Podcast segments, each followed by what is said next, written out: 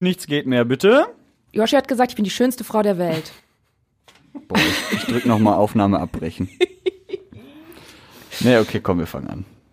Redebedarf, der Radio Essen Podcast. Was in Essen passiert, was in der Welt passiert, was im Sport passiert, egal was passiert. Wir reden drüber. Redebedarf mit Tobi Stein Man muss da sehr differenzieren. und Joshua Windelschmidt. Ja, ey, ey! Und übrigens, Larissa Schmitz ist heute auch dabei. Jetzt hört auf, mir dazwischen zu reden. Und äh, Tobi war das erste Mal wo äh, nochmal. Tobi, Tobi war zum ersten Mal wieder feiern nach Corona. Ganz ehrlich, ne, in den ganzen Lockdown-Scheiß habe ich so oft mich selber im Spiegel gesehen und das war sehr schlecht. Und wie geht's? War gut? Ich habe mich danach auch im Spiegel gesehen, war auch schlecht. Ja, hallo Tobi, hallo Larissa. Hallo. Wo ist dein Taxiruf im Opener? War der weg? Du hast doch, ey, ey, Taxi, immer geschrien. Ach, habe ich gar nicht drauf geachtet. Ja, Ja, ich dachte auch, das wäre gekommen. vielleicht War ist das nicht Taxi da? mittlerweile Nee, da, gekommen. da war nur, ey, ey, und mit Larissa Schmitz. Ja, vielleicht ist das Taxi mittlerweile gekommen einfach. Ja. Das kann doch sein. Ja, schön. Ich habe mich schon Mal fünf ist nur noch so ein wie das Taxi wegfährt Ihr Geräusch. Trottel. So, wir sind jetzt seit einer Minute dran. Ich habe mich schon zwölfmal versprochen. Deswegen lass uns direkt äh, loslegen. Ähm, ja, lass uns direkt bei den Thema, beim Thema Clubs bleiben. Wir haben letzte Woche schon drüber gesprochen. Du hast gesagt, no hard feelings für all die, die feiern wollen. Unglaublich peinlich. Aber, aber in dem Zusammenhang, Zusammenhang war es schon richtig. Und ich habe äh, übrigens gesehen, es gibt einen Song, der heißt No Hard Feelings. Ja, es gibt auch eine Redewendung, die heißt No Hard Feelings. Ja, kannte ich Menschen nicht. sagen sowas. Aber ich, ich bin tatsächlich in dieser Woche Naja. zufällig über No Hard Feelings als Song gestolpert und habe ich gedacht, nein. Google macht's möglich. Dreimal hier Hast, gesagt. hast du den? Können wir den anspielen? Nee, ich, also ich, ich weiß nicht, von irgendeinem Künstler, den ich nicht kenne, glaube ich. Aber da, Sing auch mal. äh, nee, ich habe es mir noch nicht angehört. Ich habe nur den Titel gelesen. Da habe ich gedacht, ach krass, guck mal, der Tobi hat jetzt ein Lied rausgebracht. ja. ja, genau. Also No Hard Feelings für alle, die die äh, feiern waren, finde ich auch. Ähm, lief wohl auch ganz gut, wobei wir sagen müssen, wir waren ja im Delta, haben uns das Mhm. da mal angeguckt. Ähm, da waren irgendwie tausend, die gefeiert haben, aber zweieinhalbtausend waren halt da und wollten feiern. Jo. Und das war natürlich ein bisschen doof dann. Also Es ist vor allem, und das war mir bis zu dem Zeitpunkt, muss ich ganz ehrlich sagen, ähm, gar nicht so bewusst. Ich hatte mich mit dem Thema aber auch noch nicht so intensiv auseinandergesetzt, weil es mich persönlich jetzt nicht so äh, betraf, ähm, dass es eben diese Beschränkungen noch gibt und dass das für Großraumdiskotheken oder eben für größere Clubs immer noch super scheiße ist, weil es halt immer noch eine riesen Einschränkung ist. Wenn man sich überlegt, die haben irgendwie zwei Jahre äh, dicht gehabt, jetzt dann so wurde es ja zumindest irgendwie verkauft in ganz vielen Medien als der große Neustart. Clubs und Diskotheken dürfen wieder. Verschwiegen wurde dabei, dass nur noch 1000 rein dürfen, was halt für fürs Delta ähm, bedeutet, ich glaube ein Drittel oder so der Auslastung. Ähm, und da fehlt dir halt immer noch einfach wahnsinnig viel an Umsatz. Zumal du ja trotzdem, damit die Leute nicht ewig anstehen und so mit, weiß ich nicht, 70, 75 Prozent der Belegschaft auf jeden Fall arbeiten musst. Das kannst du ja nicht eins zu eins so angleichen wie die Zuschauerzahlen oder die, die Gästezahlen. Äh, und das war mir tatsächlich bis zu dem Zeitpunkt nicht so bewusst. Vor allen Dingen, weil ja dann ne, bei der Rechnung zwei, äh, 1500 draußen gestanden haben müssen, so über die Ja. Zeit verteilt. Und ähm, wir hatten auch die ein oder anderen, ähm, ich glaube, Facebook- oder WhatsApp-Kommentare am nächsten Morgen, wo es dann hieß, es wurde mal ein bisschen ungemütlicher auch in der Schlange. Jetzt Ja. nicht nur, weil es nachts kalt war, sondern eben auch, weil man natürlich das kennt, dann wird man unruhig, man will rein, dann konnte man nicht, jetzt hat man sich drauf gefreut, dann fängt der eine ein bisschen an rumzupöbeln, dann gibt's ein bisschen Geschubse und sowas alles. Ne? Also damit musst du dich ja auch dann wieder irgendwie mit der Security und allem rumschlagen. Also das ist und für natürlich den, nicht so cool. für den Clubchef, da steht, er hatte im O-Ton auch gesagt, da steht halt bares Geld draußen. Ja, das auch, ja. Dass du nicht nur keinen Eintritt zahlen lassen und reinlassen kannst, sondern die trinken auch nix. Die machen sonst keine Kannst du nicht mit so einem Bauchladen rumgehen und, weiß ich nicht, eine Dose. Bier verkaufen und ich das Eiskonfekt? ja, Eiskonfekt ist bestimmt total gut bei minus drei Ich würde Grad. das kaufen. ja, Hauptsache was zu essen. Genau. ja, das stimmt. Wir haben äh, auch ein bisschen Stimmung eingefangen von aus dem Delta. Und das, äh, ganz fand ich, das fand ich auch geil. Also so diese wirklich, dass du auch dieses Gefühl hast, ist jetzt einmal kurz für einen Moment alles egal und du feierst einfach mal wieder, was du zwei Jahre lang nicht machen durftest in dem, in der Größe vielleicht. Ähm, und das fand ich schon geil. Also Ich weiß nur nicht, ob ich die Lieder mitsingen könnte, nach zwei Jahren nicht im Club gewesen. ja, Ja, natürlich, stimmt weil du natürlich. seitdem keine Musik gehört hast. Ja, also ich meine, ein paar der Titel Radio. spielen wir auch, ein paar der Titel spielen wir auch, aber da kriegst du ja auch noch mal ein bisschen andere äh, Songs so mit in der Nachtclub-Szene. Ich kann dir No Hard Feelings äh, Ja, empfehlen. zum Beispiel vielleicht das. Ja. Ja, okay. Also auf jeden Fall äh, finden wir es erstmal schön für alle, die die feiern gehen wollen und äh, das jetzt auch konnten und schon gemacht haben und für die äh, Clubs natürlich, dass sie dann doch vielleicht irgendwie zumindest über die Runden kommen. Ne? Also ich glaube, dass sie da nicht im Moment reich werden, aber zumindest sich halten, ähm, was ja für eine Zukunft schon mal auch nicht schlecht wäre. Zumal es ja auch nicht mehr so viele gibt. Also ne, es gibt das Delta, es gibt dann noch da am Rüttenscheider Stern das, dann gibt's in der Stadt noch was und das hört dann schon fast auf. Also sehr gut Micha, zusammengefasst. Michas Kännchen natürlich. Kompetenz hat einen Namen. Ja, Sagt Tobi Stein. der Junge, der hier aus, aufgewachsen ist. ja, ja, aber ich, ich war noch nie Die ein rote Firebeast. Partykanone bist du anscheinend. Ich, ich war wirklich kein Gibt Firebeast. schon, gibt schon noch ein paar, paar Clubs. In Rüttenscheid äh, und. Möchtest du äh, nochmal wiederholen? Und in den, den in der. Innenstadt? Willst du genauso unkonkret die Sachen wiederholen wie ich gerade? Nein, aber also ich, erstens, ich bin als hieß, du heißt das übrigens hier in der Ähm, Innenstadt. und Ja. muss das nicht mehr so im Detail wissen, aber also in Rüttenscheid, das 19 Down beispielsweise, dann, ich weiß nicht, ob es noch so heißt oder gerade wieder so heißt, ist Frieda. Ähm, Das ist nicht Lucy? Lu Lucy jetzt kann sein. Wie gesagt, ihr seht, Ja, ich das ist lange das, was ich mehr- am Rüttenscheider Stern meine. Ah, okay. Ähm, und dann gab's, wie hieß das denn auch nicht, Hans Dampf, aber so ähnlich. Die Dampfe. Ähm, Die da in Dampfe? der, auf dem Zwischenstück zwischen der Rüttenscheider und der Alfredstraße in so einem Hof. Drehscheibe. Meine ich nicht, aber die gibt's auch. Die ist auch da. Weiß nicht, ob das ein Club äh, wäre, den als solchen zu bezeichnen. Ja, wir haben damals einen Club draus gemacht, als wir unsere Karnevalsfolge da aufgenommen das ist haben. zweifellos richtig. Ja, naja gut. Äh, auf jeden Fall ähm, freuen wir uns und mal gucken, wie es so weitergeht. Vielleicht eröffnen ja irgendwann auch nochmal neue Clubs. Wenn so alles vorbei ist, weiß ich nicht. Mal schauen. Wir hatten äh, noch so viele andere Dinge in dieser Woche. Ähm, Lass uns mal kurz über den Brand sprechen in Krai. Ähm, ich habe am, das war am Mittwoch, glaube ich. Nee, wann war das? Dienstag. Dienstag war das. Äh, ich habe Mittagsschläfchen gemacht nach der Frühschicht, wie immer. Äh, bin wach geworden. Abends um sieben wach geworden. Ja, so ungefähr, tatsächlich. Ähm, und dann äh, habe ich aufs Handy geguckt und irgendwie unsere Push-Nachricht gesehen von Radio Essen und gesehen, äh, Riesenbrand in Krai, bla bla bla. Und dann, äh, Mein Gott, der strahlt gar heute nicht eine so weit. Kompetenz aus von Ja. unserer Arbeit. Also man merkt, die Push-Nachricht kam, glaube ich, um kurz vor sechs. ja, Das ich heißt, bin aber auch erst um dem vier ins Bett gegangen. Ja, ich bin um vier ins Bett gegangen. Tatsächlich ins Bett Ja. gegangen. nicht so weit hergeholt gewesen. Ja, und dann äh, gucke ich aus dem Fenster und ich konnte tatsächlich äh, eine riesen Rauchwolke auch sehen. Ja. Und ähm, wir haben, also in unserer Dachgeschosswohnung haben wir zu drei Seiten Fenstern, Fenster. Und äh, auf zwei Seiten konnte ich halt diese Rauchwolke sehen und das war übelst krass. Die halt in Kreie ging's hoch und dann bis nach Oberhausen hat sie sich gezogen und ich dachte mir so, oh nee, die armen Kollegen, die jetzt noch arbeiten müssen. Und bis das gelöscht ist, auch die Feuerwehr, das ist ja auch der zweite Großbrand innerhalb von zwei Wochen, war schon heftig. Habt ihr die auch gesehen? Du, du hast die nicht gesehen, Larissa, Nee, ne? Die ich Wolke. tatsächlich nicht. Aber ich hatte das ähnlich wie du, auch Mittagsschläfchen, aber ein Mhm. bisschen vorher wach und ähm, aber trotzdem so nichts mitbekommen. Ich hatte halt nicht auf mein Handy geguckt und Mhm. so weiter und so fort. Und dann bin ich irgendwie zum Sport abends gefahren und dann ähm, habe ich dann gesehen auf dem Handy, ach krass, es gibt einen Großbrand in, in Krai, okay. Aber von meiner Wohnung, die muss irgendwie so ge- ausgerichtet sein im Westviertel, dass ich da irgendwie genau nicht in dieser Windschneise, in die Windschneise geguckt habe von dieser Rauchwolke, weil ich konnte sie tatsächlich dann nicht mehr sehen. Mhm. Ich war ja eins von den armen Schweinen, das arbeiten musste tatsächlich Ja. um die Zeit.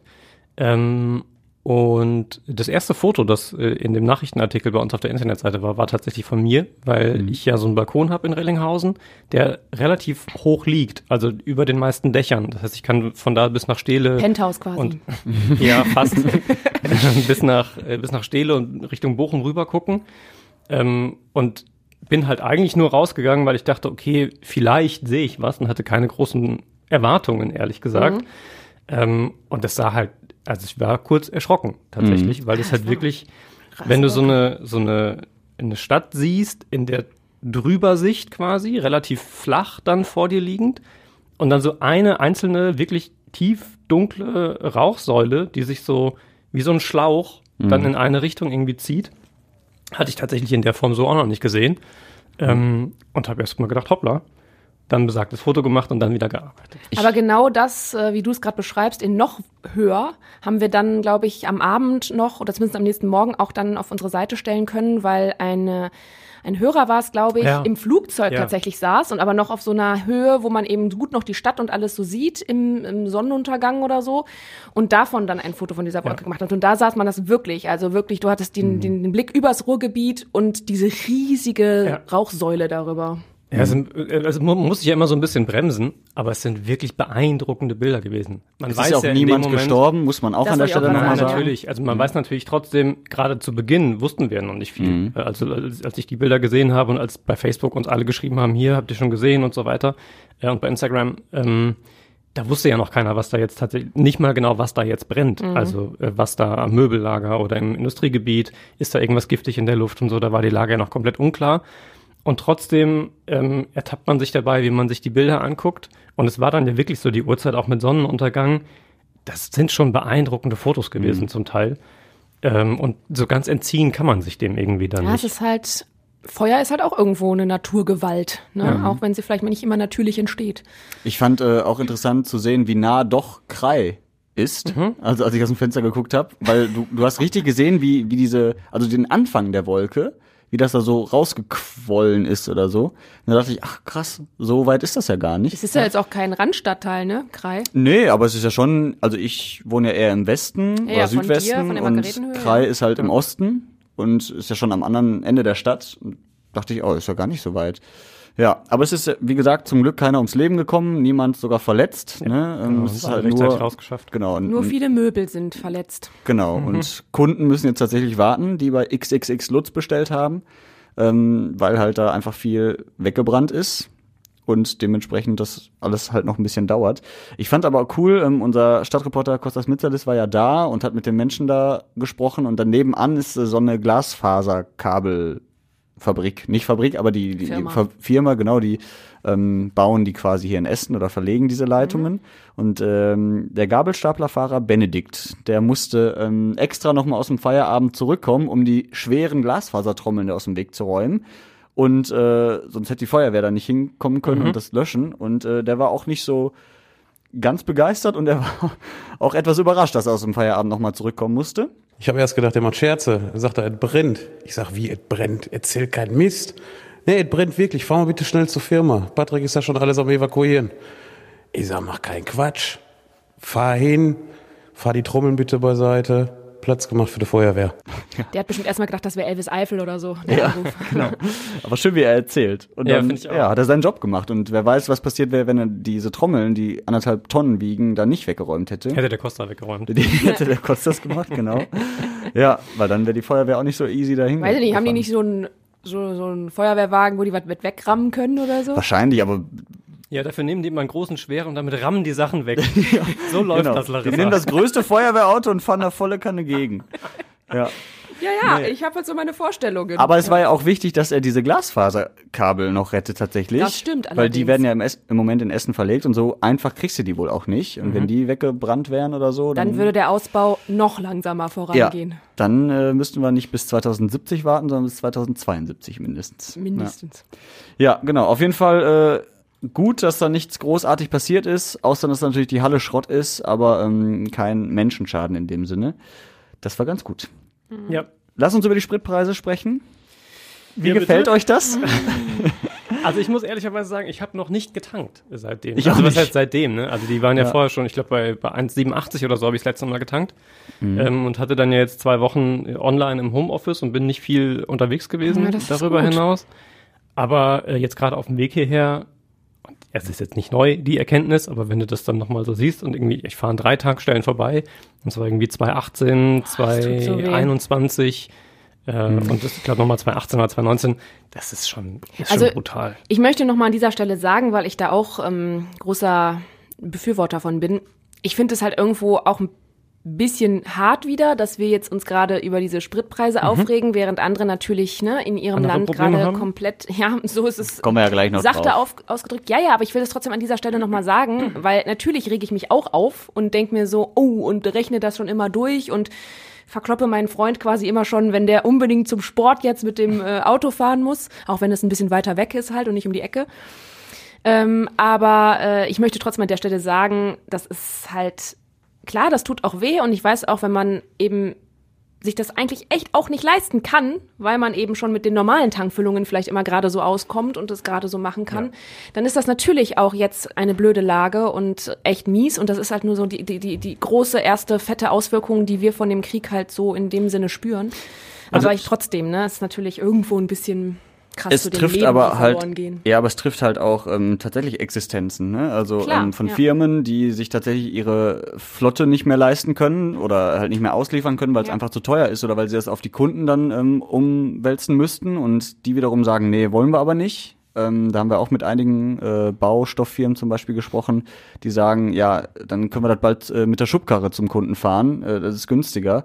Also die müssen ja tatsächlich im Moment gucken, wo sie bleiben. Ähm, und ja, es geht vielen Menschen halt so, die aufs Auto angewiesen sind.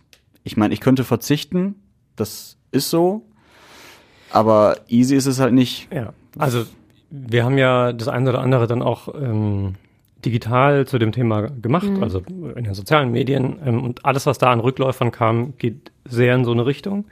Ähm, und der erste Impuls ist oft äh, der, den du auch gerade hattest, nämlich wir beschweren uns hier über 30 Cent Spritpreiseerhöhung, während andere Menschen wirklich nicht nur existenzielle, sondern lebensbedrohliche Nöte gerade haben. Ähm, gleichzeitig ist die Spendenbereitschaft und die Solidarität so groß. Wenn es dann aber doch irgendwie ans eigene Portemonnaie geht, dann ist man sehr schnell sehr empfindlich. Es war auch so einer, einer meiner ersten ähm, Impulse, aber man muss sich wirklich vor Augen führen und da kann ich für uns drei als hier angestellte Menschen sagen, uns geht's da ja erstmal nicht schlecht. Ähm, aber es gibt halt Menschen, die tatsächlich von, von Grundsicherung leben oder von einem Mindestlohnjob oder ähm, von ganz vielen ähm, kleineren Tätigkeiten. Und da macht das halt einfach wirklich, wirklich, wirklich richtig viel aus. Ja, ja. Und das krieg, ersetzt dir halt erstmal niemand. Das heißt, entweder kannst du dann das Auto stehen lassen oder äh, du machst es und fährst, solange du das irgendwie tatsächlich kannst. Und normalerweise meint man dann ja, oder gibt's ja, gerade wenn es um Grundsicherung und solche Dinge geht, irgendwann ähm, er- reagiert ja der Staat auf solche Entwicklungen und hebt irgendwelche Sätze an oder senkt Steuern an irgendeiner Stelle oder so ähm, und lässt das in der Regel ja nicht einfach irgendwo in den Ruin laufen. Aber das geht ja mit so einer Geschwindigkeit, dass das bis dato eben noch nicht passiert ist. Und die Zeit dazwischen, die ist halt für viele Menschen wirklich existenziell. Und so als erstes Mal ist mir das persönlich so bewusst geworden. Äh, Meine Freundin fährt 60 Kilometer zur Arbeit, eine Strecke, äh, und kam irgendwann nach Hause und hat das einmal durchgerechnet, was das so, so bedeutet. Und da habe ich schon auch gedacht, ach fuck. Ähm, weil bis man das wirklich einmal durchspielt, und ich sage das nochmal, also uns, das, das ist total ärgerlich für uns, aber für uns ist das, ist das Geld, das weggeht. Und da reden wir aber nicht über eine, über eine wirklich existenzielle Sorge gerade. Ähm, und das ist halt bei vielen anderen Menschen wirklich massiv gerade. Und ich glaube, das unterschätzt man schnell, wenn man nicht selbst in so einer, in so einer Ja, ja. Situation ist. Das habe ich zumindest ja. bei mir festgestellt. Ihr habt jetzt durchgerechnet, wie viel kam dabei raus? Oh, ich weiß es nicht mehr genau, was sie gesagt hat, aber das sind, also kann man sich ja einfach ausrechnen, das ist plus 50, 60, 70 Prozent von dem, was man sonst so bezahlt. Ja. Das ist halt, es ist schon Wahnsinn. Ich mache das jetzt so, dass ich mein Auto äh, bergauf schiebe und runter rollen lasse. Ja. Zumindest so lange, bis die Spritpreise ungefähr bei zwei Euro wieder unten sind. Ja, nee, ich habe auch echt schon überlegt jetzt, ähm, was mache ich, weil die werden ja nicht günstiger in den nächsten Jahren, die werden ja nicht mehr Richtung 1 Euro irgendwie äh, runtergehen, die werden ja schon eher tendenziell ein bisschen oben bleiben, so vielleicht rund um die zwei Euro sich irgendwann einpendeln. Habe ich auch schon überlegt, was mache ich jetzt? Also ich kann aufs Auto verzichten, ich kann zur Arbeit mit dem Fahrrad auch fahren, zumindest jetzt in den Monaten, wo es nicht schneit oder jeden Tag regnet. Aber ähm, so ganz ohne geht's halt auch nicht. Also du willst ja auch mal weiter wegfahren oder du musst mal einkaufen und Ja, das Mal macht's aber ja eigentlich. Wenn du es wirklich beim Malen halten kannst, also bei, bei mir ist es ja zum Beispiel so, also ähm, ich brauche das Auto von uns eigentlich nur, um vielleicht mal den Großeinkauf zu machen oder wenn ich zu meiner Familie nach Neuss möchte, weil ich das dann wesentlich angenehmer finde als die Bahnstrecke mit Umsteigen und die dann auch leider echt teuer ist, muss man auch sagen. Ja. Von hier mal eben nach Neuss bist du auch immer ein Zwanni los, mindestens und wahrscheinlich jetzt, ich bin schon lange nicht mehr äh, damit gefahren. Ich glaube, das sind da wahrscheinlich mit auch schon mehr. Ach, Aber das wird ja im Übrigen nicht so bleiben. Nee, also auch genau. die sind ja von, von äh. Rohstoffen abhängig, die Ja. wir gerade explodieren sehen preislich. Ja, aber genau das ist dann so mein Ding, dass ich dann mittlerweile gesagt habe, na ja, wenn ich dann irgendwie äh, ein, zwei Mal im Monat darüber fahre, dann ähm, fahre ich halt mit dem Auto. Ähm, klar, überlege ich jetzt auch schon wieder so, oh ja, gut, was ist dann jetzt gerade günstiger? Und dann rechnet man das irgendwie durch. Und ähm, ich glaube, noch kommt's irgendwie auf selbe raus, weil ich muss ja 20 Euro hin und 20 Euro zurückzahlen für diese Mhm. Zugfahrt. Und äh, ja, also von daher, ich finde das super schwierig, aber man hält, man hält es dann trotzdem irgendwie nicht nur beim Mal. Also mein Freund zum Beispiel fährt dann dreimal damit die Woche nach Düsseldorf zum Bouldern, weil er in die Halle da fährt. Habe ich auch schon gesagt, du hast so ein Ticket von deiner Arbeit, willst du nicht mit der Bahn fahren? Aber der kommt halt auch immer spät erst wieder. Da ist dann wieder die Frage, ob du Bock hast, um 11 Uhr dann immer noch mit dem Zug zu tingeln. Aber da sind wir genau, was du gerade sagst, das sind gerade so eine Luxusdiskussion, die ich hier natürlich aus meiner Situation heraus mache, um irgendwie ein paar Euro zu sparen, weil ich natürlich, weil es trotzdem weh tut, wenn das Geld eben so verpulvert wird im wahrsten Sinne des Wortes. Aber klar, müsste ich mir da jetzt Gedanken drüber machen, weil ich sowieso nur mit einem kleinen Gehalt oder irgendwie oder einer Grundsicherung durchkommen müsste, dann würde ich mir diese Diskussion wahrscheinlich gar nicht stellen, weil dann gäbe es das eben nicht mit Sport und so weiter. Klar, Luxusdiskussion. Ja, aber es, so trifft es halt jeden anders, ne? Das ist, ist ja einfach so. Also den einen mehr, den anderen weniger. Wir können froh sein, dass es nur Luxus in Anführungsstrichen ist, ähm, bis jetzt. Also wer weiß, wie teuer das noch alles wird.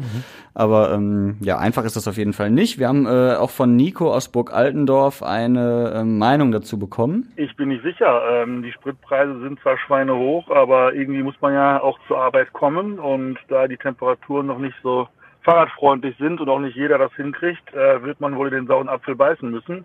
Allerdings frage ich mich, wie lange wir denn ähm, dieses politische Thema noch auf den Bürgern austragen lassen wollen. In dem Fall ist es eine besondere Geschichte durch den Krieg in der Ukraine, der die Preise hochtreibt. Und da dürfte eigentlich die Bundesregierung mal langsam auf die Idee kommen, ähm, die Besteuerung des Sprits einfach mal nach unten zu fahren. Ja, so einfach mal ist es, glaube ich, nicht. Ähm, jetzt hat äh, Christian Lindner, der Finanzminister, gesagt, ja, im Moment werden die es auch nicht machen. Sollten sie? Also ich finde, wie du auch gerade gesagt hast, Tobi, auf lange Sicht gesehen muss man irgendwie was machen. Aber ich kann auch verstehen, dass, sein, dass das Argument vom Lindner natürlich auch ist, wir müssten dann an anderer Stelle die Schulden für was anderes hochtreiben oder wieder das Geld von irgendwo anders her ja reinbekommen, weil man eben so einfach sagen, ja, dann senken wir jetzt die Steuer und verzichten auf das Geld geht halt auch nicht. Deswegen, ähm, ja, stecke ich da zu wenig drin, um zu schauen, wie da die Lage ist. Aber du musst theoretisch irgendwann muss eine Lösung kommen. Solange wie es irgendwie geht ähm, und der Druck noch nicht so groß ist, kann man sich das vielleicht leisten, zu sagen, äh, als Herr Lindner, wir gehen da noch nicht dran. Ähm, aber spätestens, wenn die ersten Ausfallerscheinungen, was Lieferketten Ja. und solche Dinge äh, betrifft, kommen, bin ich mir sicher, wird da anders drüber gesprochen. Ähm, kann ich mir zumindest jetzt nicht vorstellen, dass man das einfach so sehenden Auges in Kauf nimmt. Da hängt ja dann alles Mögliche dran an, an Wirtschaftsleistungen und ähm, das, das ja, Zumal man ja auch nicht vergessen darf, dass wir die ganzen Dienstwagentankfüllungen ja auch, meine ich, von unseren Steuern da bezahlen, ne? Von den ganzen Politikern. Ist das nicht so? Müsste ich mir Bestimmt. anschauen, Weiß ich nicht. Ich meine, das mal gelesen zu haben. Blaupause, Blaupause zwischen Joshi wollte und mir. sagen, ich, sag, ich weiß es nicht, Joshi sagt bestimmt. Tobi und Yoshi in a nutshell. Ja. ja. Absolut. Gut, dann mache ich den Mittelweg. Ich recherchiere das nochmal. Ja. Ja, das ist eine gute Idee. Ja, halte ich nichts von. Ich google um mal in der Rolle Zeit. zu bleiben. Ja, also klar, ich, ich denke mir jetzt auch, wenn das jetzt einen Monat mal so sein sollte und so hoffen wir ja, dass bis dahin der Krieg auch irgendwie vorbei ist und sich alles einigermaßen normalisiert, was jetzt, glaube ich, sehr, sehr weit hergeholt ist, meine Fantasie. Es hängt halt extrem daran, wie sich das tatsächlich alles entwickelt. Ja, aber so, dann würde ich sagen, okay, einen Monat, das halten wir jetzt dann halt aus. So, ne? Aber du kannst ja nicht davon ausgehen, selbst wenn der Krieg jetzt morgen vorbei wäre, dass in einer Woche wieder alles gut ist.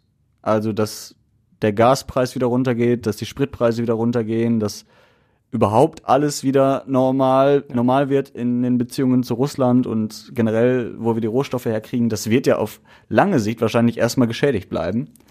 Was, um vielleicht zumindest einen mini-positiven ähm, Twist in die Geschichte mitzubringen, ähm, da übernehme ich ein bisschen, deswegen muss man da auch vorsichtig sein, oder sage ich, betone ich das zumindest so, den, den Duktus der Grünen. Ähm, das, das einzig Positive an der Geschichte gerade ist, dass es ähm, alles, was wir vorher in Sachen äh, Klimawandel diskutiert haben, rein aus ökologischer Sicht und Notwendigkeiten heraus, was relativ schleppend ja sich entwickelt, wenn man da drauf guckt, ähm, jetzt einen ganz anderen, nämlich einen wirtschaftlichen Druck entwickelt.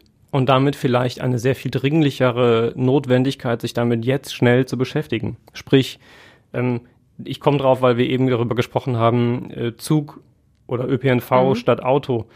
Eine Diskussion, die so alt ist, wie ich denken kann, Klar. den ÖPNV auszubauen, auf dem Land beispielsweise, Leute, die aufs Auto angewiesen sind und so weiter.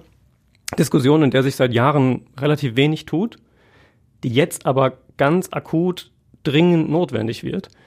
Ähm, und die einzige Hoffnung, die man damit vielleicht verbinden kann, ist, dass aus dieser wirtschaftlichen Notwendigkeit heraus vielleicht sich tatsächlich ein bisschen schneller das eine oder andere tut und entwickelt, weil man einfach gezwungen ist, Alternativen zu entwickeln. Ähm, und das ist das Einzige, was man, ich zumindest, vielleicht der Geschichte positiv abgewinnen kann. Das sage ich aber in dem Wissen von all dem, was wir jetzt gerade besprochen haben. Das muss man sich halt auch leisten können. Äh, und das ist natürlich eine sehr privilegierte Position, das so sehen zu können. Ähm, das sind mir schon, ist mir schon klar, aber ich glaube, so gesamtgesellschaftlich ist das vielleicht so der einzige äh, Aspekt, der, der ganz positiv ist. Was Das war der Stuhl. Ich kann das Genau, nochmal gerne. Ja, jetzt geht's natürlich nicht mehr, das der Vorführeffekt. Aber ja, ich sitze hier auf einem äh, quietschenden Stuhl. Ja. ich weiß gar nicht, ob man das hört im Endeffekt, aber ja. Ja, äh, hast du auch recht. Also ich, das habe ich mir auch gedacht. Vielleicht kriegen wir jetzt da mal den Allerwertesten hoch in dem Sinne und ähm, schaffen es, ein bisschen un unabhängiger zu werden und ähm, eben auf erneuerbare Energien zu setzen und eben nicht alles zu importieren. Ja. Das geht zwar nicht alles so easy, aber Ja, auch unabhängiger zu sein. Ja. Also all das, was, was uns jetzt noch Abhängigkeiten von Russland bringt, die gerade wirklich ja politische und diplomatische Verwicklungen mit sich bringen.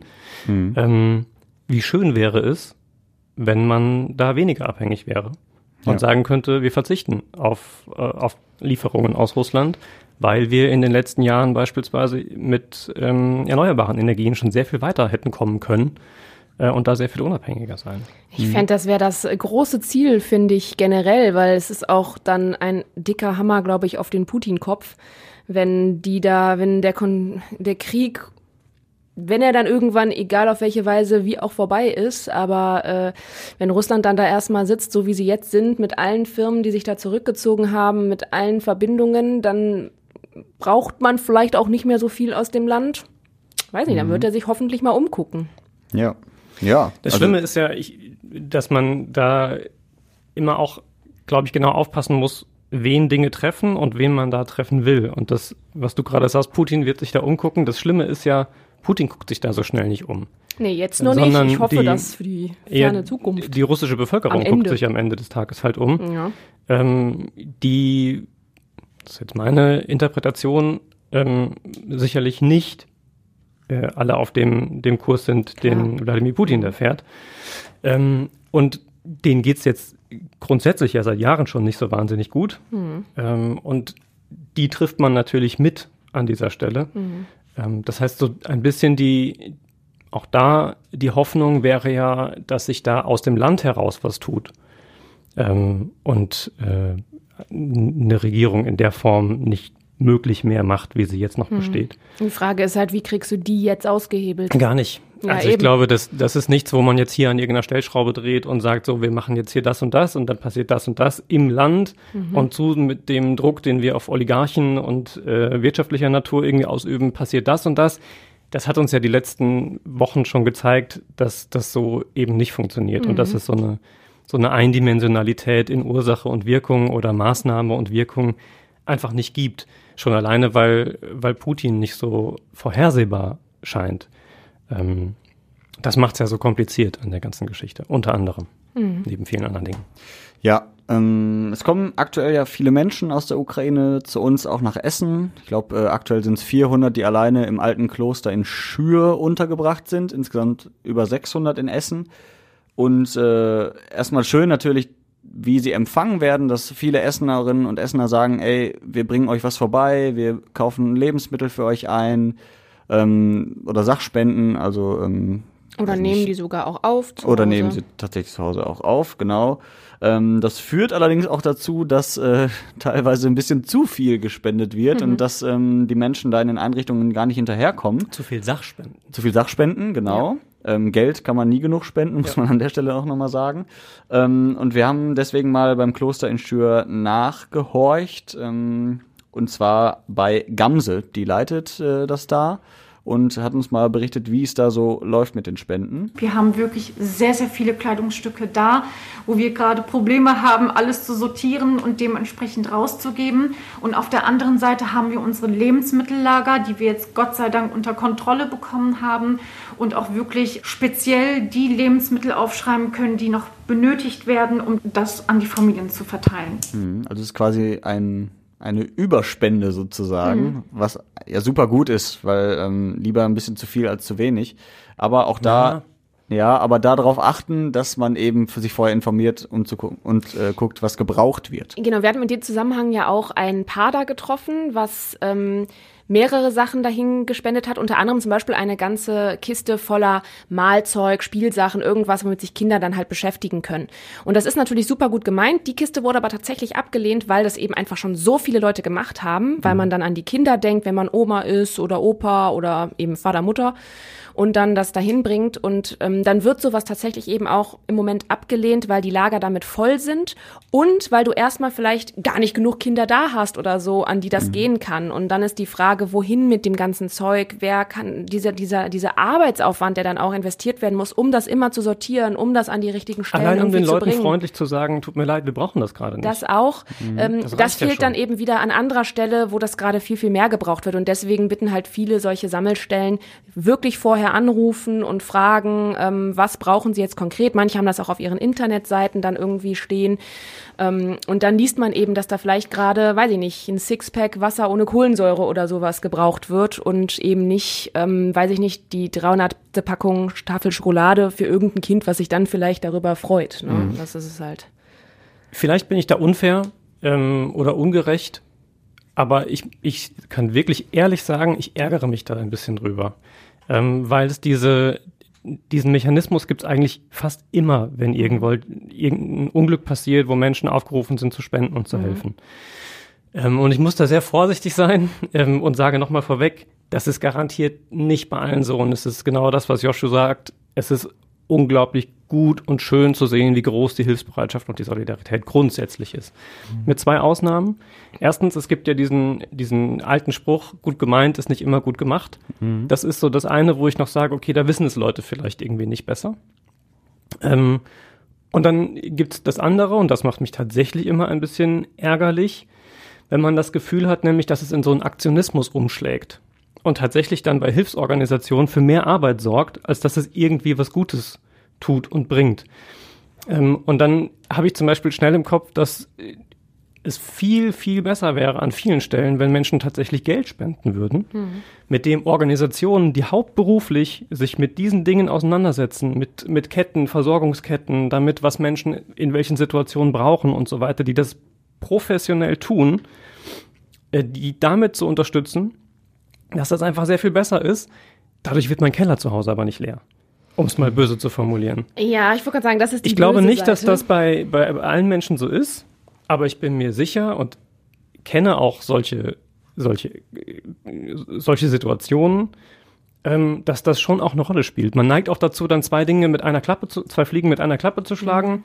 Ähm, ich, endlich habe ich mal einen Anreiz, den Keller aufzuräumen oder meinen Kleiderschrank nochmal durchzugucken, was ich da aussortieren kann. Und ich tue damit auch noch was Gutes. Und das ärgert mich tatsächlich immer so ein bisschen, weil es so dieses, es hat sowas von in erster Linie nach außen hin äh, sich zu präsentieren als, als Helfer, eigentlich aber vor allem auch so den, nicht vor allem, aber eigentlich auch zumindest äh, diesen Aspekt für sich selbst mitzudenken und dann mache ich halt jetzt eben nochmal den, räume ich nochmal den Keller auf und die Hose kann vielleicht noch jemand anziehen, dem es nicht so gut geht. Ich würde die zwar eigentlich nicht mehr anziehen und wegschmeißen, aber weißt du, so statt in einen Altkleidercontainer bringe ich sie dann halt irgendwie ähm, in die Aufnahmestelle und habe auch noch das Gefühl, was Gutes damit getan zu haben. Ja. Ich kann mir aber auch vorstellen, warum men manche Menschen das machen, weil es einfach konkrete Hilfe ist. Wenn du Geld spendest, dann hast du zwar irgendwie vielleicht für dich ein gutes Gefühl, du hast was getan, aber du weißt ja überhaupt nicht, wofür sind die 10 Euro, die du jetzt gespendet hast. Ja. Also du siehst ja nicht unmittelbar, was damit Vertrauen gemacht wird. fehlt vielleicht auch so Aber ein darum bisschen. geht's, Das das, ist genau, sein. das ist genau mein Punkt. Darum geht's ja gar nicht. Es geht ja, Ja. nicht darum, habe ich was davon, dass ich spende, nämlich das gute Gefühl und ich weiß, wo es ankommt, sondern Nee. helfe ich den Menschen damit. Ja, Das aber ich ist- sollte glaube, ja ich glaube, das, was Yoshi auch meint, ist eben, deswegen habe ich gerade Vertrauen gesagt, eben, ich, ich glaube, dass ähm, das höre ich, das kriegen wir auch als Fragen ja immer, ne? Immer, ob wir wissen, wo das Geld denn jetzt genau hingeht Mhm. und sowas alles. Ich glaube, dass da auch manchmal so ein bisschen dieser, hinter, dieser Gedanke hintersteckt, ähm, gar nicht mal zu wissen, was jetzt genau mit meinen Euros passiert ist, sondern einfach nur dieses, geben die das wirklich alles auch dann an die Hilfsorganisationen oder stecken die davon was in ihren Taschen oder haben die da irgendwelche Deals? Das, das will ich jetzt auch nicht jedem vorwerfen, dass man so denkt. Ich kenne das auch, dass ich bei bestimmten, wenn ich so Sachen im Fernsehen sehe oder so, das mir manchmal auch denke.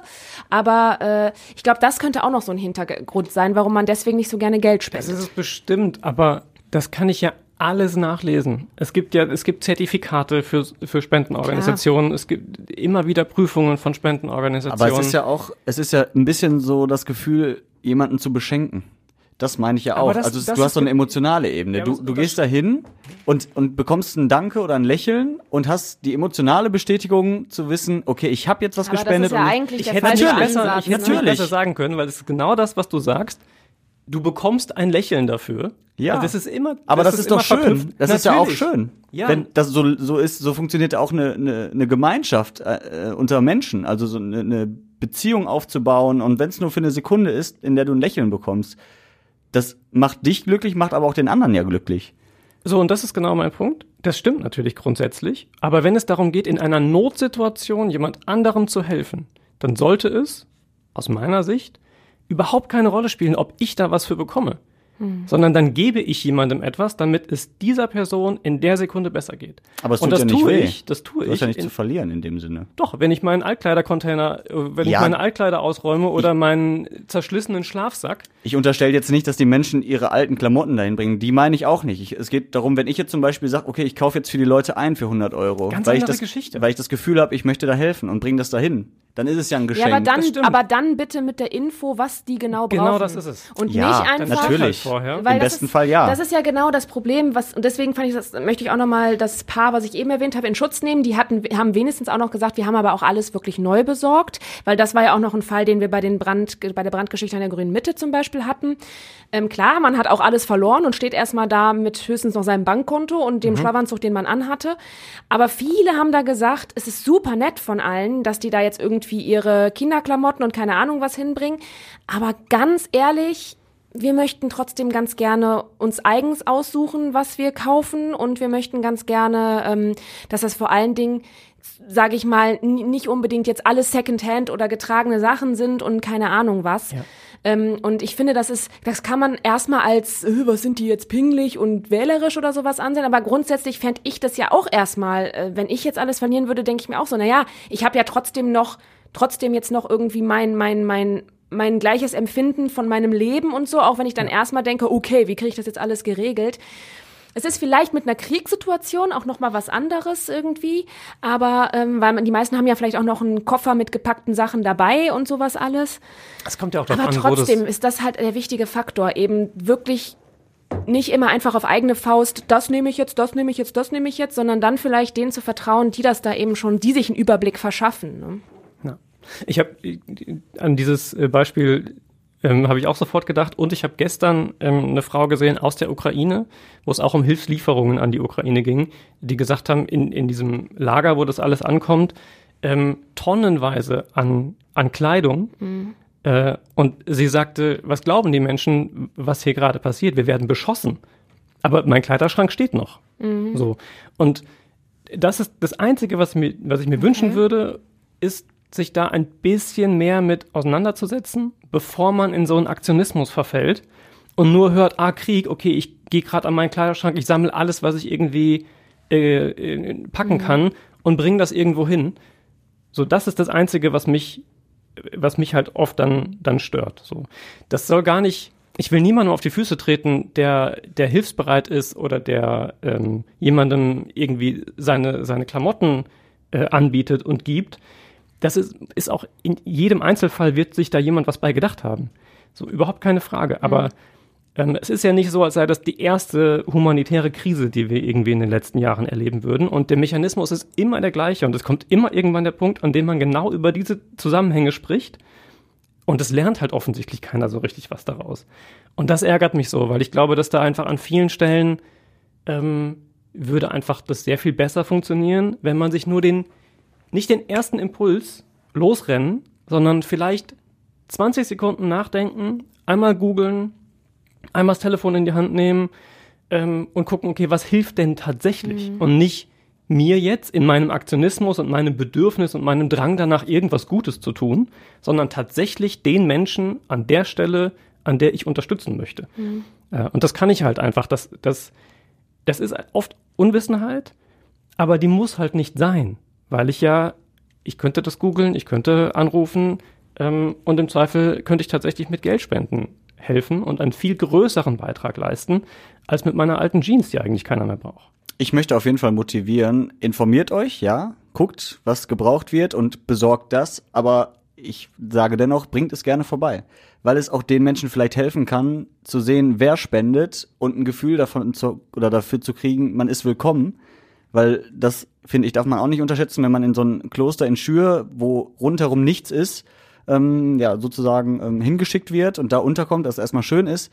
Aber du bist ja dann nirgendwo, du bist in einem fremden Land, du kennst keine Menschenseele und dann, wenn dir zumindest jemand was vorbeibringt, du kommst kurz ins Gespräch. Nee. Wie auch immer. Wieso nicht? Wo ist das Problem? Weil wir gehört haben, dass man gar nicht rein darf in der jetzigen Aber Situation. wenn, wenn das möglich ist, dann will ich dazu ja, schon gut, das motivieren. ist was anderes. Aber ich wollte jetzt nur sagen, es ist ja nicht so, wir haben ja auch immer noch Corona-Lage, das darfst du ja auch nicht vergessen. Und es ist ja auch nicht so, dass jetzt, dass man jetzt mit seinen Kisten dahin kommt und seine Sachen selbst an jeden Flücht, Geflüchteten verteilt. Also, ne, die werden auch nicht, nur an aber, der Tür abgegeben. Das heißt, die Leute sind ja auch nicht im Zweifel das. eingesperrt da. Nee, klar, natürlich nicht. Aber ähm, ich wollte nur sagen, im Zweifel ist das jetzt nicht das riesige Aufsehen, wenn du da rankommst, äh, Tamtam äh, zu machen, hey, ich bin, ich heiße euch hier willkommen. Also Ja, wie gesagt, mir geht's ja auch nicht ist um mich, schwierig. aber es geht halt auch darum zu zeigen, okay, ihr seid bei uns willkommen und wir unterhalten uns Ja. gerne mal, wenn sich aber das, die sehen, das, Möglichkeit das, ergibt. würde mir, das würde mir ja auch bewusst werden, wenn ich diese ganzen Spenden da sehe. An aber du weißt ja nicht von wem. Ich will auch die Hilfsbereitschaft gar nicht bremsen Nein, ich der auch nicht. Menschen oder die Solidarität.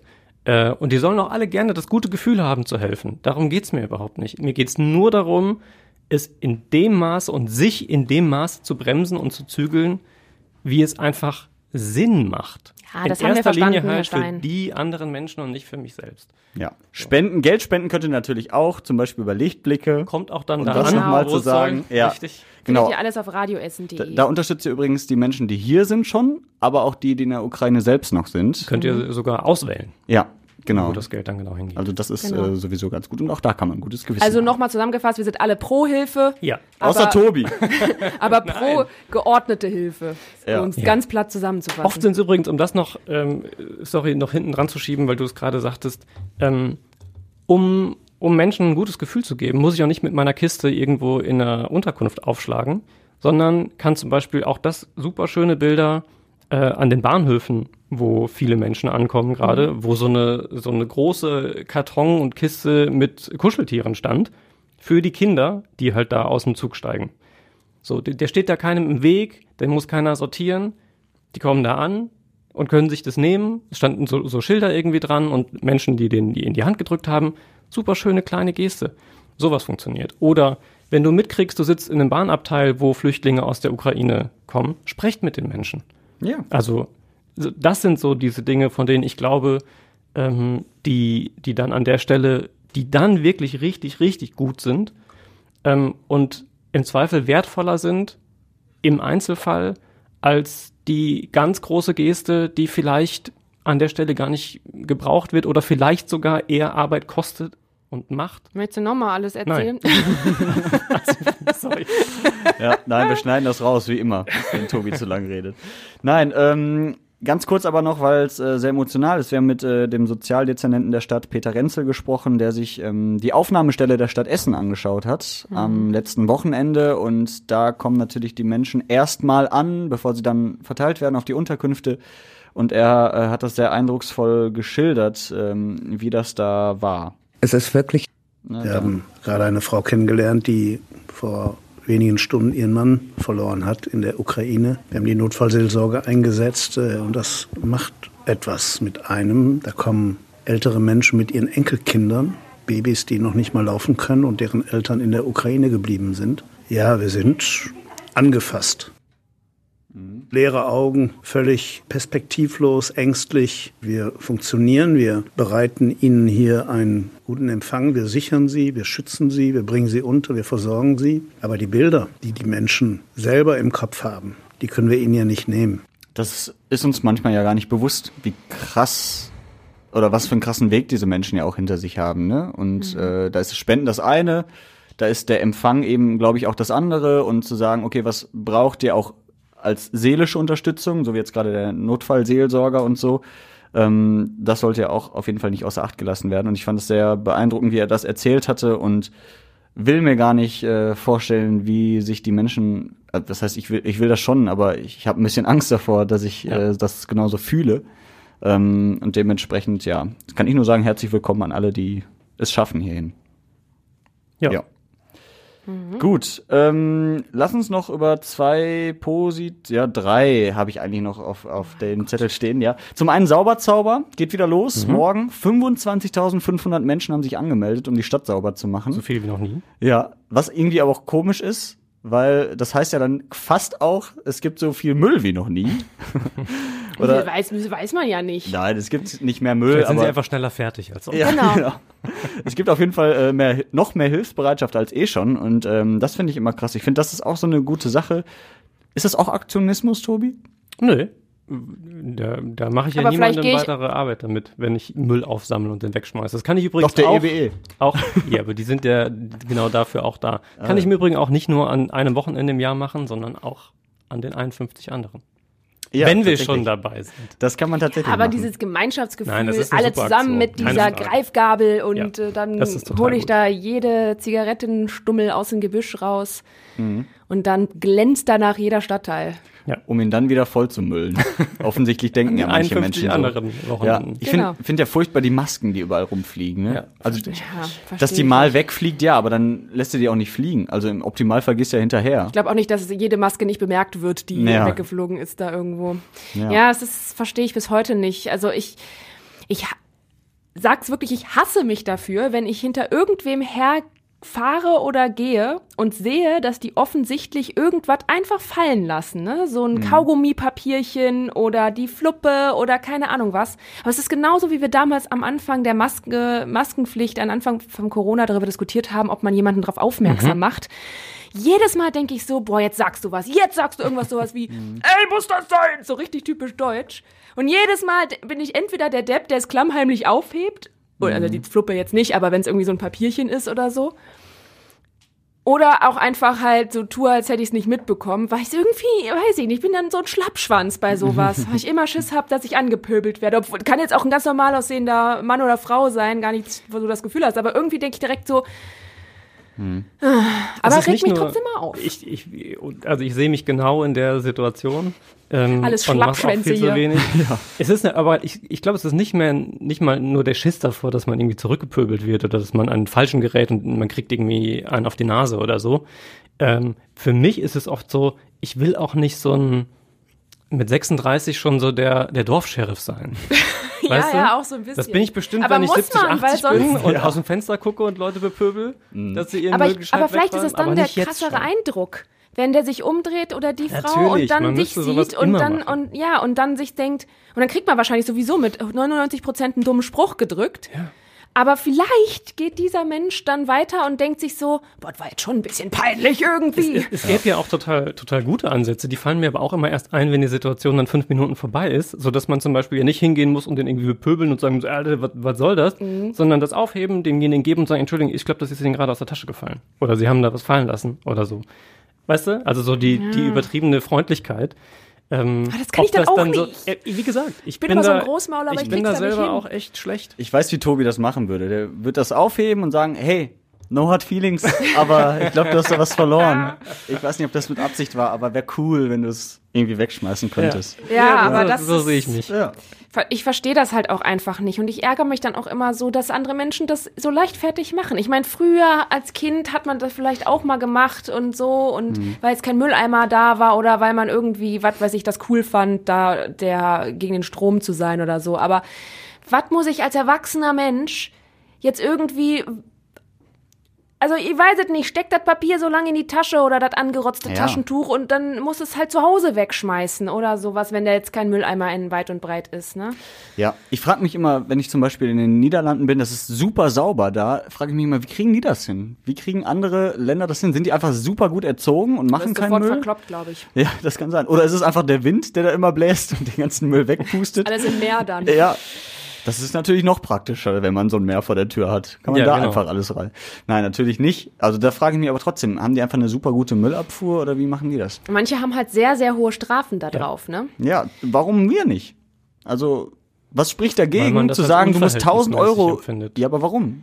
Ja, ich, ich will das nicht verteidigen, ich will es nur sagen. Wenn du, ja, ich. Also ich in England war das, ist das, oder ist das ja auch teilweise so. Ich glaube, für die Zigarette kannst du bis zu 1000 Euro dran kriegen, Ja. für den Hundekot, wo du den nicht mit dem Beutel und so. Das sind richtig krasse Geldsachen, wenn du da erwischt wirst. Und ich glaube, dann achtet man vielleicht auch untereinander ein bisschen mehr da drauf. Ja, es ist auch eine totale Doppelmoral. Wir sagen auf der einen Seite, wir wollen CO2-neutral werden, super klimafreundlich und auf der anderen Seite schmeißen wir hier 50.000 Masken jeden Tag in den Wind. Vor allen Dingen das Verhältnis, das, ist- was, was heißt denn verhältnismäßig? Das ist ja eigentlich total dumm. Es muss ja nur diese Strafe geben. Das heißt ja nicht, dass ich sie bezahlen muss, weil ich kann mich ja einfach dran halten. Und es Nee. ist ja jetzt nicht wieder so ein Regelding, sondern es ist doch einfach etwas, was zum Zusammenleben gehört. Wer hat denn Bock? Das sind wahrscheinlich genau die Ersten, die sich vor ihrer Haustür dann aufregen, dass da die ganzen Papierchen rumfliegen oder sowas. Verhältnismäßig im, im Verhältnis zu anderen Strafen für andere so, Delikte. ja, ja, so, ja, das, gut, das ist okay. halt das Ding, was man Ja, dann muss ich die anderen Delikte halt auch anheben. So. So einfach ist, Ja. ist das Das mit ist- dem Gesetz. Ich So ist kandidiere als Oberbürgermeisterin Ja. demnächst. Wie gesagt, ich will da gar nicht gegen argumentieren, weil ich das, ich, ich, ich verstehe es auch nicht. Ich, es ist aber auch so, man ist so hilflos. Also ich glaube, Eigentlich ja nicht, aber irgendwie, glaube, wir das- treiben uns selbst in die Ecke. genau das, was du gerade angesprochen hast, das wäre der erste Weg. Ich glaube, wenn, wenn man innerhalb der Gesellschaft korrigiert würde, Mhm. das hätte einen viel größeren Bei mir bleibt das Impact. voll hängen. Wenn mir irgendwer mal wegen irgendwas, was mir äh, schiefgelaufen ist, da irgendwie so, was, so ein wildfremder Mensch dann irgendwie da, muss ja nicht direkt in so einem Meckerton sein, aber irgendwie so einen Spruch drückt oder so. Ich knabber den ganzen Tag dann dran rum, ne? Ja, und denke mir so, so. oh nee, und dann, dann versuche ich natürlich erst Argumente zu finden, warum es alles halt ich im Recht bin. Aber wenn ich so insgeheim schon weiß, ah Mist, der hat eigentlich recht, Ja. dann Ja. ist das, da muss ich immer dran denken. Immer in den nächsten Situationen. Gesagt, ich glaube, das wäre das größte Korrektiv. So, man muss halt nur, es müssten halt viele Menschen machen. Ja. Und nicht wie wir zwei äh, so Nee. den Schwanz einziehen. Wir müssten einfach so einen Pranger oder so wieder erfinden. Okay. Und davon möchte ich mich distanzieren. Ja. Wäre jetzt vielleicht auch nicht so die erste Möglichkeit. Okay, war ein Versuch. Ja, äh, zum Schluss noch, wie gefällt euch äh, Essen die Volkwangstadt? Oh, Farblich sehr unterschiedlich. Ja. das wird ja noch. Fürchterlich. Also, über den Spruch haben wir schon gesprochen, der ist ja auch nur vorübergehend. Von mir aus sollen sie das jetzt das Jahr machen. Aber dann auch noch das so in verschiedenen Blautönen, was natürlich nicht mit Absicht war, aber was man vielleicht im Vorfeld hätte erahnen können. Das ärgert mich Ja, ich finde den Satz auch schön, so nach dem Motto, das ist jetzt das nächste, was sie angehen werden, wo ich mir so denke, hä? Dann pinselt das halt dunkelblau oder alles hellblau, hä? Ja. ja, vor allem, du, du guckst dir ja die Buchstaben an und siehst, okay, das ist dunkelblau. Lass mal hellblau bestellen. So, Ist das Nee, nicht nee, einfach das der- nachgedunkelte Es ist der gleiche? Farbton bestellt worden, aber die, Ja. die halt schon da oben stehen, sind halt witterungsbedingt, haben die sich genau, entsprechend stellst verändert. du halt eine Nummer dunkler. Ja, man hätte sich da möglicher, möglicherweise im Vorfeld vielleicht zwei, drei Gedanken Vielleicht hat man aber auch nur wieder nicht erwartet, dass ganz Essen das anprangern wird. Das, das ist, glaube ich, tatsächlich. Äh, Das kann man ja nicht erwarten heutzutage. Nein, nein, nein. Wir sind ja da, haben ja keine Erfahrungswerte. Ja. Naja, das Ja. ist einfach eine lustige Sache da mit der Volkwangstadt, mit dem Schriftzug über dem Handelshof. Das wird einfach, glaube ich, nie besser. Nee, nee, das äh, stimmt. In dem Sinne, es wird nie besser. Können wir diese Folge doch wunderbar abschließen mit den Worten, Äh, mit den Worten, dass man uns natürlich auch gerne schreiben darf, wenn man möchte, an redebedarf.radioessen.de. das E-Mail, ne? Das ist eine E-Mail, richtig. Okay, super. Kannst auch auf einen Brief schreiben und dann in den Postkasten werfen. Ja. Kommt halt nicht 80 an. Cent Redebedarf. Nein, äh, das machen wir nicht. Wir Nein, schreiben auf eine gar keinen Fall. und Nur äh, E-Mail schreiben. Genau. Und denkt dran zu spenden an die Aktion Lichtblicke und helft Ja. den Menschen in der Ukraine. Sehr gerne. Und helft denen auch anders. Ist auch okay. So. Aber informiert. Ja, in dem Sinne, äh, schönes Frühlingswochenende und bis neulich. Tschüssing. Tschö.